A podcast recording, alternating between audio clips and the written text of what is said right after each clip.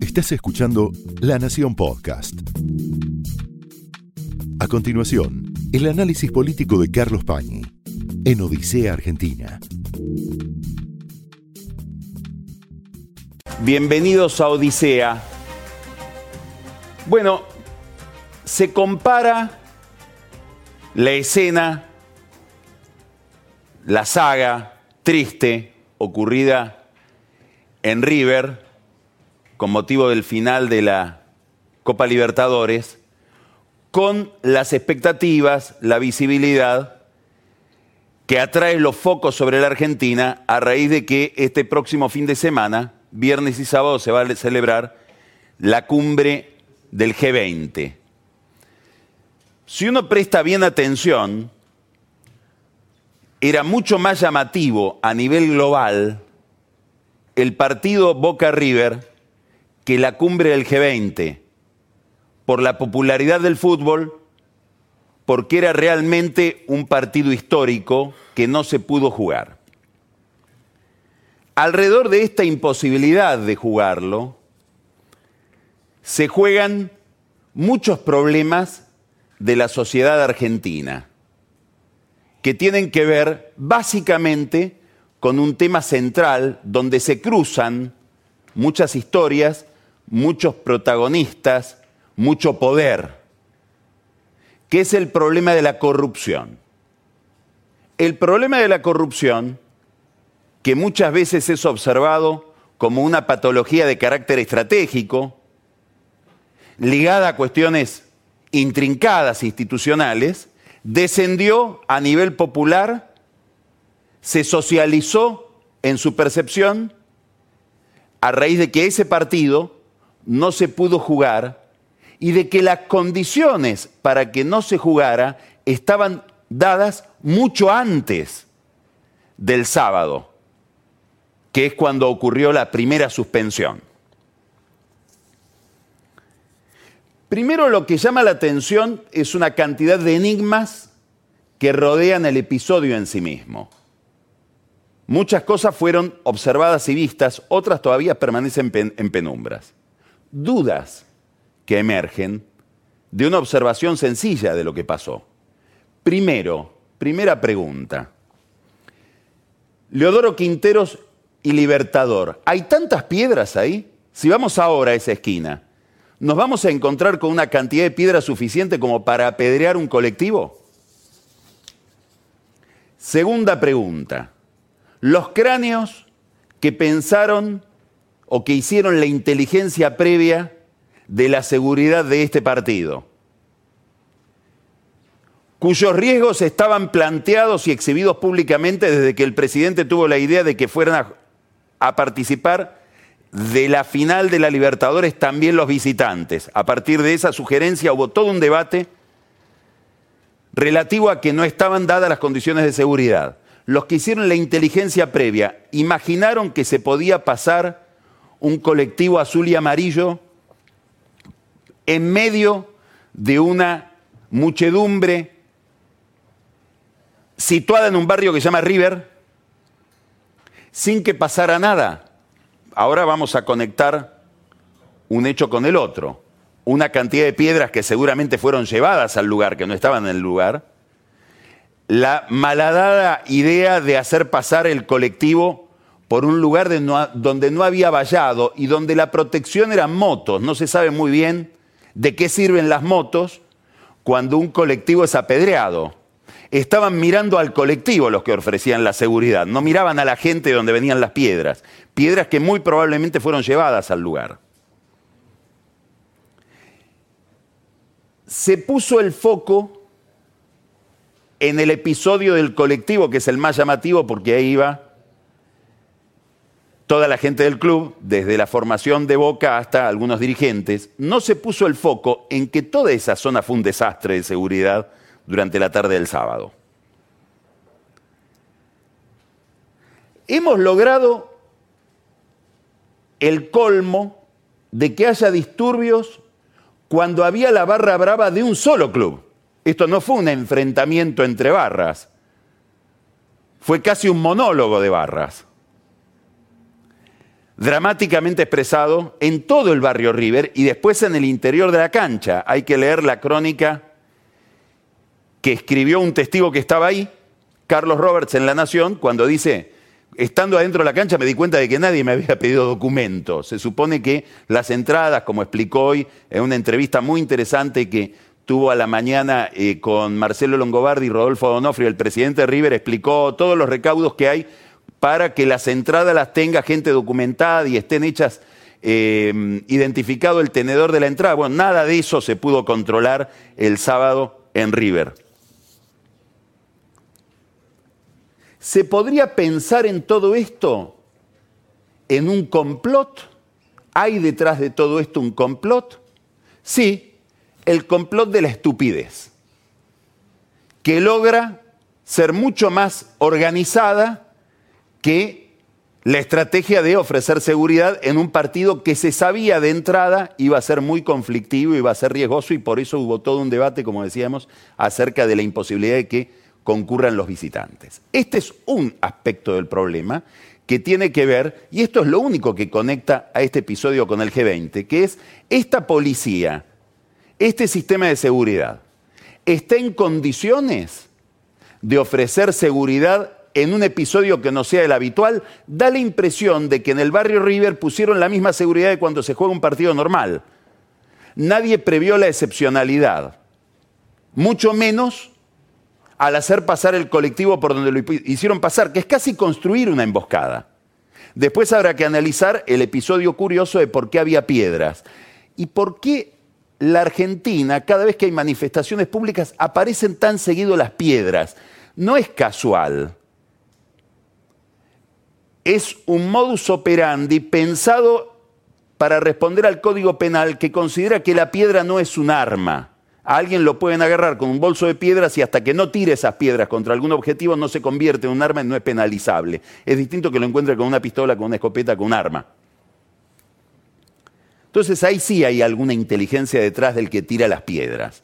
Hemos visto lo mismo en eh, River que lo que vimos en la Plaza del Congreso cuando se trataba el presupuesto o el año pasado cuando se trató la reforma previsional. ¿Es lo mismo porque se copia? No es lo mismo porque es la misma gente. Ahora vamos a pasar ahí. Segunda dimensión. Acá no hay solamente estupidez policial. Hay un fenómeno mucho más denso, mucho más complejo y mucho más conocido, si uno quiere, que es la corrupción, donde se vincula barras bravas de fútbol, dirigencia deportiva y poder político. Todo esto está entrelazado y no necesitamos esperar a que no se pueda jugar el partido River Boca para saberlo, porque hay que mirar nada más que la causa de los Moyanos en Independiente. Hay que mirar nada más que la historia de algunos clubes. Vamos a detenernos en Independiente. Hay, hay filmaciones en, en la web donde el anterior presidente de Independiente, Javier Cantero, que se enfrentó a la barra brava de Bebote Álvarez, que es el que ahora denuncia a los Moyanos, enfrentado y corriéndose con Bebote Álvarez en un enfrentamiento físico, habla a una cámara y le explica a Bebote Álvarez cuánta te llevaste vos año 2012. 22 mil dólares tal mes, 42 mil dólares tal otro mes. Está hablando de la plata que la barra brava le roba a los socios a través de dirigentes del club. Esto es 2012. Tenemos toda la historia de los Moyano en Independiente, que es nítidamente el cruce entre poder político, poder sindical, delincuencia, barras bravas, fútbol. Ahora es el fútbol, no, no es el fútbol. Si el fútbol se juega en muchos países del mundo sin este, este tipo de eh, patología. No son los fanáticos del fútbol. El fanático de fútbol es el que en vez de pagar dos mil pesos la entrada, la paga 20 mil. Ese es un fanático de fútbol y su pasión se limita a ese precio, a ese, a, ese pago. No, esto es otra cosa. Son bandas organizadas para delinquir que viven de los clubes, son alimentadas, entre otras cosas, por la venta de entradas y por infinidad de negocios periféricos a la vida de los clubes, que además prestan servicios a la política. no solo a la política porque prestan servicios a los intendentes municipales del conurbano, a, líderes o caudillos ligados a los clubes o ligados a las barras. Hay también una vinculación con algunos movimientos sociales. Usted vio que Fernando Esteche, líder de Quebracho, fue apuñalado. ¿Sabe por qué fue apuñalado? Porque decidió cambiar de barra a la que contrataba.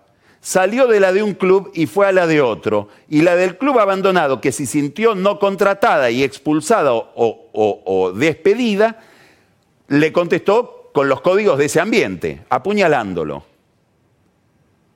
¿Por qué van envueltos los rostros de muchos manifestantes, comillas, sociales? Porque se sacan, se sacan la capucha, son los mismos barra brava que están los fines de semana en el club. Esto lo sabe la dirigencia política, ¿cómo no lo va a saber?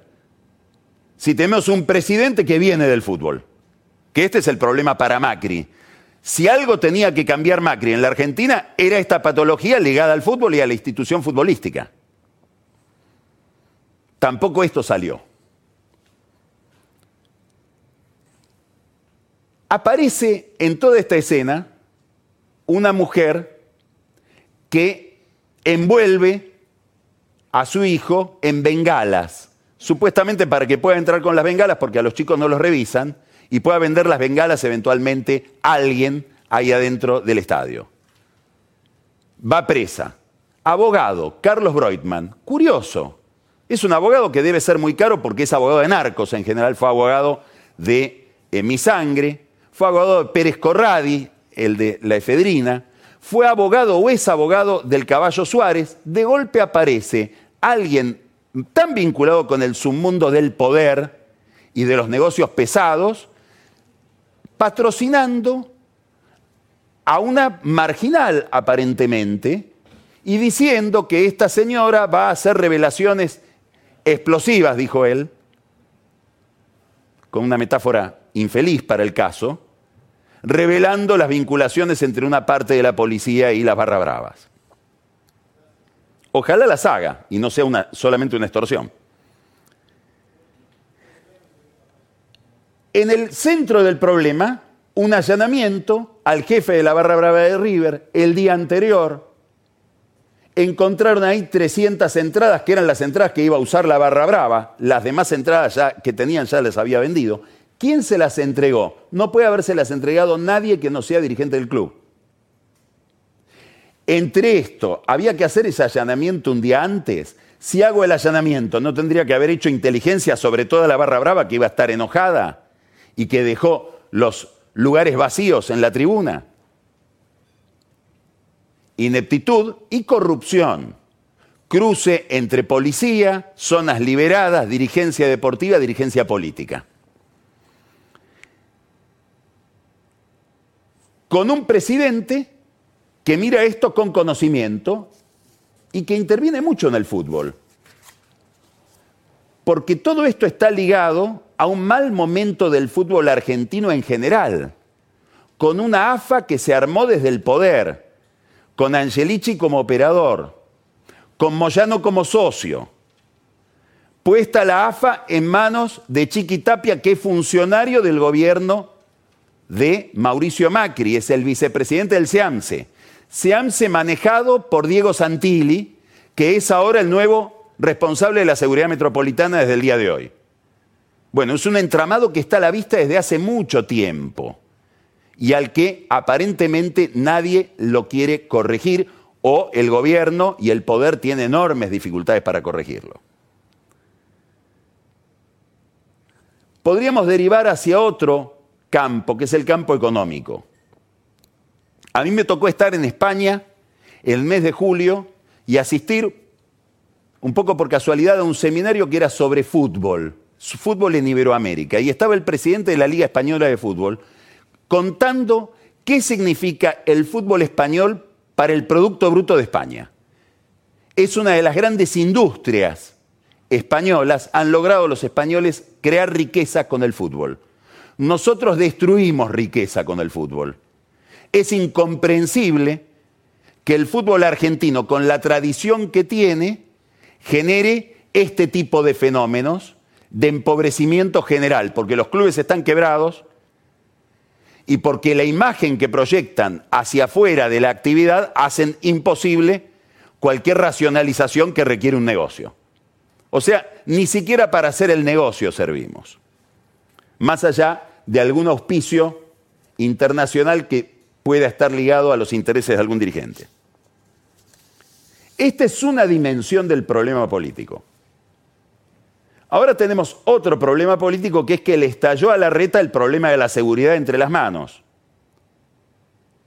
Cuando todo el país está mirando qué capacidad tienen las fuerzas policiales argentinas, las fuerzas de seguridad argentinas, para proveer seguridad en una cumbre, internacional, que es la cumbre internacional más importante que habrá ocurrido en la Argentina a lo largo de su historia. Es la más importante de toda la experiencia anterior y van a pasar muchos años en que aparezca semejante concentración de líderes en, en el país. Bueno, la reta tenía serias dificultades para controlar el Ministerio de Seguridad.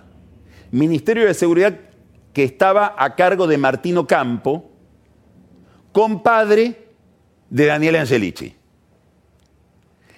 En el loteo de poder del gobierno porteño se le había asignado, probablemente por compromisos de la reta con Macri, el anterior jefe de gobierno, el área de seguridad y justicia Angelici. Acá vemos otra vinculación entre fútbol y política muy directa. Vamos a decirlo de manera más concreta. El que tenía que garantizar que el colectivo que llevaba al cuadro que tenía que competir con Rivera Boca pasara por el barrio River, por donde lo hicieron pasar, y llegara bien al club, era el presidente de Boca, no solo por presidente de Boca, sino porque es el responsable político de la, de la seguridad de la ciudad de Buenos Aires. Al menos lo era hasta esta tarde. Dado que Martino Campo es un hombre del puesto por él al frente del Ministerio de Seguridad. Las relaciones entre la reta y el ministro de Seguridad eran tan malas que el ministerio estaba prácticamente intervenido por un colaborador de la reta que se llama Fernando Venegas, Gastón Galardi, que colaboraba con Venegas, y Francisco Scioli, que también formaba parte de esta intervención, en una operación muy parecida a la que realizó Macri cuando lo puso a Nacho Greco como interventor de la caja del Ministerio de Seguridad porque desconfiaba de Guillermo Montenegro, que era el ministro de Seguridad de Macri. Se repiten los problemas del gobierno porteño para controlar el, Ministerio de Seguridad. Ahora la seguridad pasa de boca a River.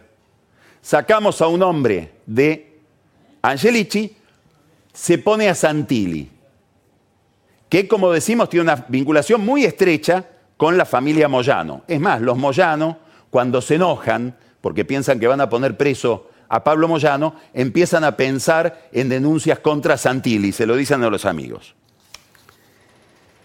¿Por qué está Santilli ahí?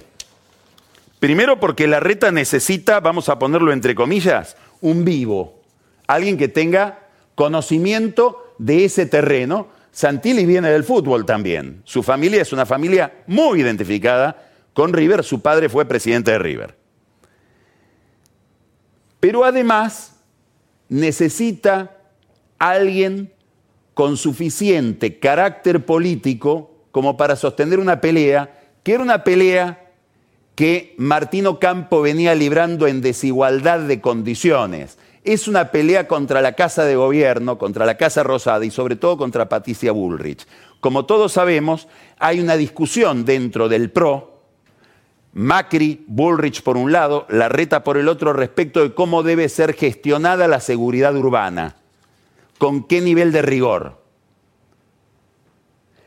Macri, Bullrich quieren aparentemente una mano más dura, la reta es muy precavido respecto de los efectos que podría tener, por ejemplo, que a la policía se le vaya la mano en la represión o que haya un muerto, y se le daría la vuelta la opinión pública de la ciudad de Buenos Aires a él como líder porteño. Esta es la discusión que de fondo. ¿Hay otras discusiones?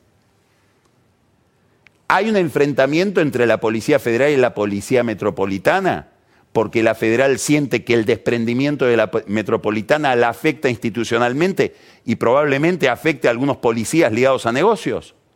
Hay una recuperación de poder de la federal sobre la metropolitana a través de algunos líderes de la policía, como el comisario Calviño. Está recoptando la Policía Federal a la Policía Metropolitana. Son todas preguntas que se hacen en ese mundo de la seguridad en estos días y que no necesariamente están detrás de estos hechos, pero sí muestran fisuras que hacen que un régimen de seguridad no funcione correctamente.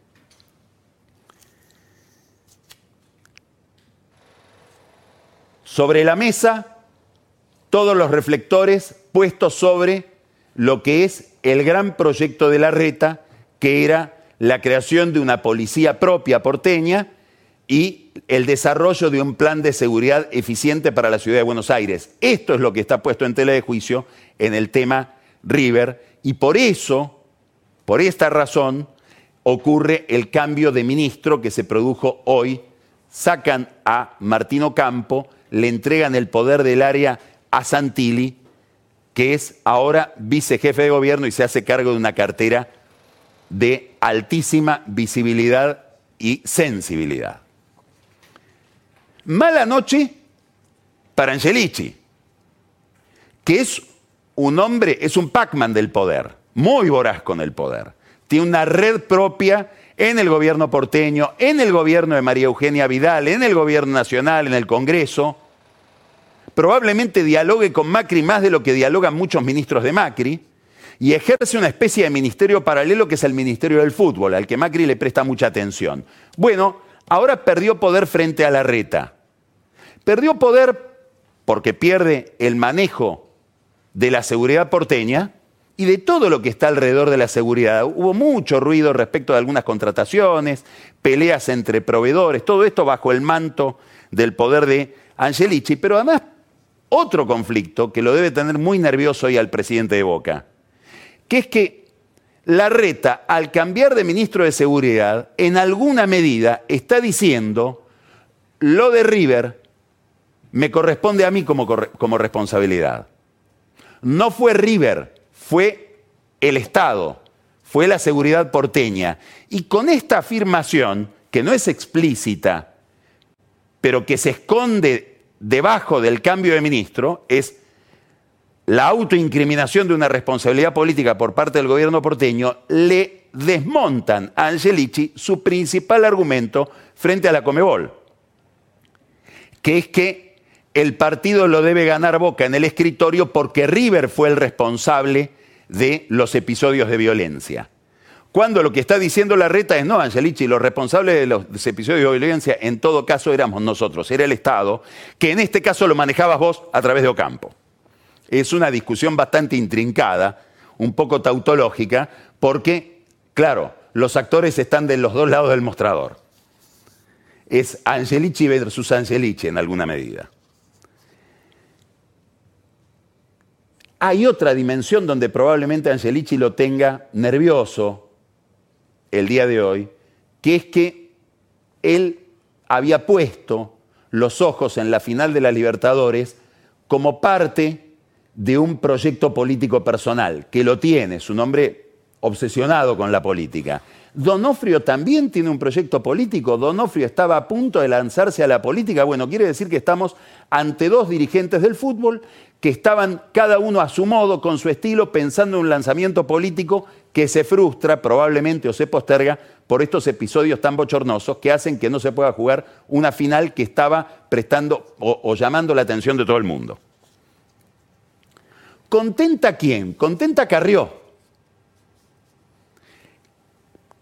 que asiste a una fisura entre su gran aliado en la capital federal, que es la Reta, y uno de sus máximos adversarios, o uno de sus principales blancos en el universo de Cambiemos y entre los amigos del presidente, que es Daniel Angelici. Más allá de que Carrió no haya tenido posiciones demasiado severas respecto de Ocampo, que tuvo la habilidad de llevarse muy bien con Angelici, que era su padrino, pero también llevarse muy bien con Carrió, o por lo menos con amigas o colaboradoras de Carrió tan importantes como la diputada Paula Oliveto, que ha tenido siempre una relación muy, muy amable con el encargado de la seguridad porteña, a pesar de que era un hombre de Angelici, de esta caracterización que hemos hecho.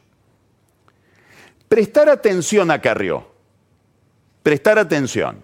¿Por qué? Primero porque llama la atención el silencio de Carrió que se puede romper en cualquier momento. De hecho, mañana a la noche se va a celebrar una reunión por un nuevo aniversario de la Fundación Hannah Arendt, que ella preside, en la calle Vicente López. Ahí va a ir mucha gente del gobierno, van a tratar de tender algún puente de reconciliación entre Carrió y Macri. Habrá que ver si mañana Carrió hace declaraciones durante el festejo y vuelve a hablar de lo que ella sabe hablar y muy bien, que es de la calidad institucional de la Argentina y de cuánto hace el gobierno a favor o en contra de esa calidad institucional. Mientras tanto, mañana, en esta misma agenda, en esta misma línea de actuación, Carrió y el diputado Juan Manuel López, que es la mano derecha de Carrió en materia institucional en la Cámara de Diputados, presentan una denuncia, una especie de pedido de informes delante de la Corte, dirigido a Carlos Rosenkrantz, pidiéndole que intervenga el área de administración de la Corte, que está a cargo del señor Marchi, mano derecha, mano derecha de Ricardo Lorenzetti, el, anterior presidente de la Corte, y a quien Carrió tiene denunciado delante de la, de la Unidad de Investigación Financiera por presunto lavado de dinero. Le piden a Rosenkrantz que lo cambie a Marchi. Es un tema central para las relaciones internas de la Corte que están atravesadas por mucha tensión. Y es un tema central para Horacio Rosati, que ha sido crucial para el cambio de titularidad de la Corte de Lorenzetti a Rosenkrantz, pero que después ha aparentemente recompuesto su relación con Lorenzetti a tal punto que han fallado simultáneamente o coordinadamente en varios temas importantes y también temas que tienen que ver con la administración de la Corte. Es decir, que Carrió mañana con un reproche muy serio a la Corte en materia de administración y con otro tema, que es la calidad del cuerpo de peritos de la Corte, pone una gota ácida en las relaciones internas de la Corte y una especie de papel de tornasol que nos va a permitir distinguir qué alineamientos hay ahí respecto de los temas de administración y de poder, más allá de los fallos judiciales. Va a ser un acuerdo, el de mañana martes, interesante, el de la Corte, porque va a haber alguna tensión interna entre los ministros, provocada, como siempre, por Carrió, que se ha convertido en una gran controller, en una gran vigilante del sistema judicial. Sistema judicial que va a volver a estar en la mira en la persona de uno de los jueces más controvertidos que tiene Comodoro Pi, que es Ariel Lijo. ¿Por qué? Por el G20. Con motivo del G20 llega a Buenos Aires el príncipe saudí Salmán. Como ustedes saben, el gobierno saudí, la monarquía saudí está siendo acusada del asesinato de Kamal Khashoggi, el periodista que encontró el fin de sus días cada vez menos misteriosamente en el consulado saudí de Estambul. Arabia admitió la responsabilidad de ese crimen, pero desligando del crimen al monarca, a la monarquía, a la Casa Real. Desde Turquía aparecen cada vez más datos, en medios, es cierto, vinculados al gobierno turco, respecto de las responsabilidades que tendría Salman en la muerte de Khashoggi. Muy bien, Human Rights Watch, que es un organismo ligado a la preservación, a la lucha por los derechos humanos eminente en el mundo y sobre todo en América, acaba de hacer una denuncia que cayó por sorteo en el juzgado del juez Lijo para que, aplicando el criterio de la jurisdicción universal, por el cual en crímenes de lesa humanidad cualquier juez en cualquier país tiene la posibilidad de aplicar una sanción, se capture en su visita a Buenos Aires al príncipe saudí. Ahora, una vez más, los ojos van a estar puestos sobre la Argentina en una encrucijada internacional importantísima, porque en el conflicto alrededor de Arabia Saudí está se juega todo el tablero de Medio Oriente y los alineamientos internacionales que hacen que muchos legisladores demócratas le reprochen a Trump no ser todo lo severo que tiene que ser con su aliado saudita. Bueno, esa escena se traslada a Buenos Aires y cae nada menos que en el juzgado del juez Ariel Lijo. Esperemos que no se cruce en el medio el hermano del juez Lijo, que es un conocidísimo operador judicial, enriquecido gracias a sus operaciones, según lo que él mismo dijo. Los saudíes tienen plata. Esto fue el análisis político de Carlos Pañi en Odisea Argentina, un podcast exclusivo de La Nación. Escucha todos los programas de La Nación Podcast en www.lanacion.com.ar. Suscríbete para no perderte ningún episodio. Estamos en Spotify, Apple Podcast, Google Podcast y en tu reproductor de podcast favorito. Seguí escuchando La Nación Podcast.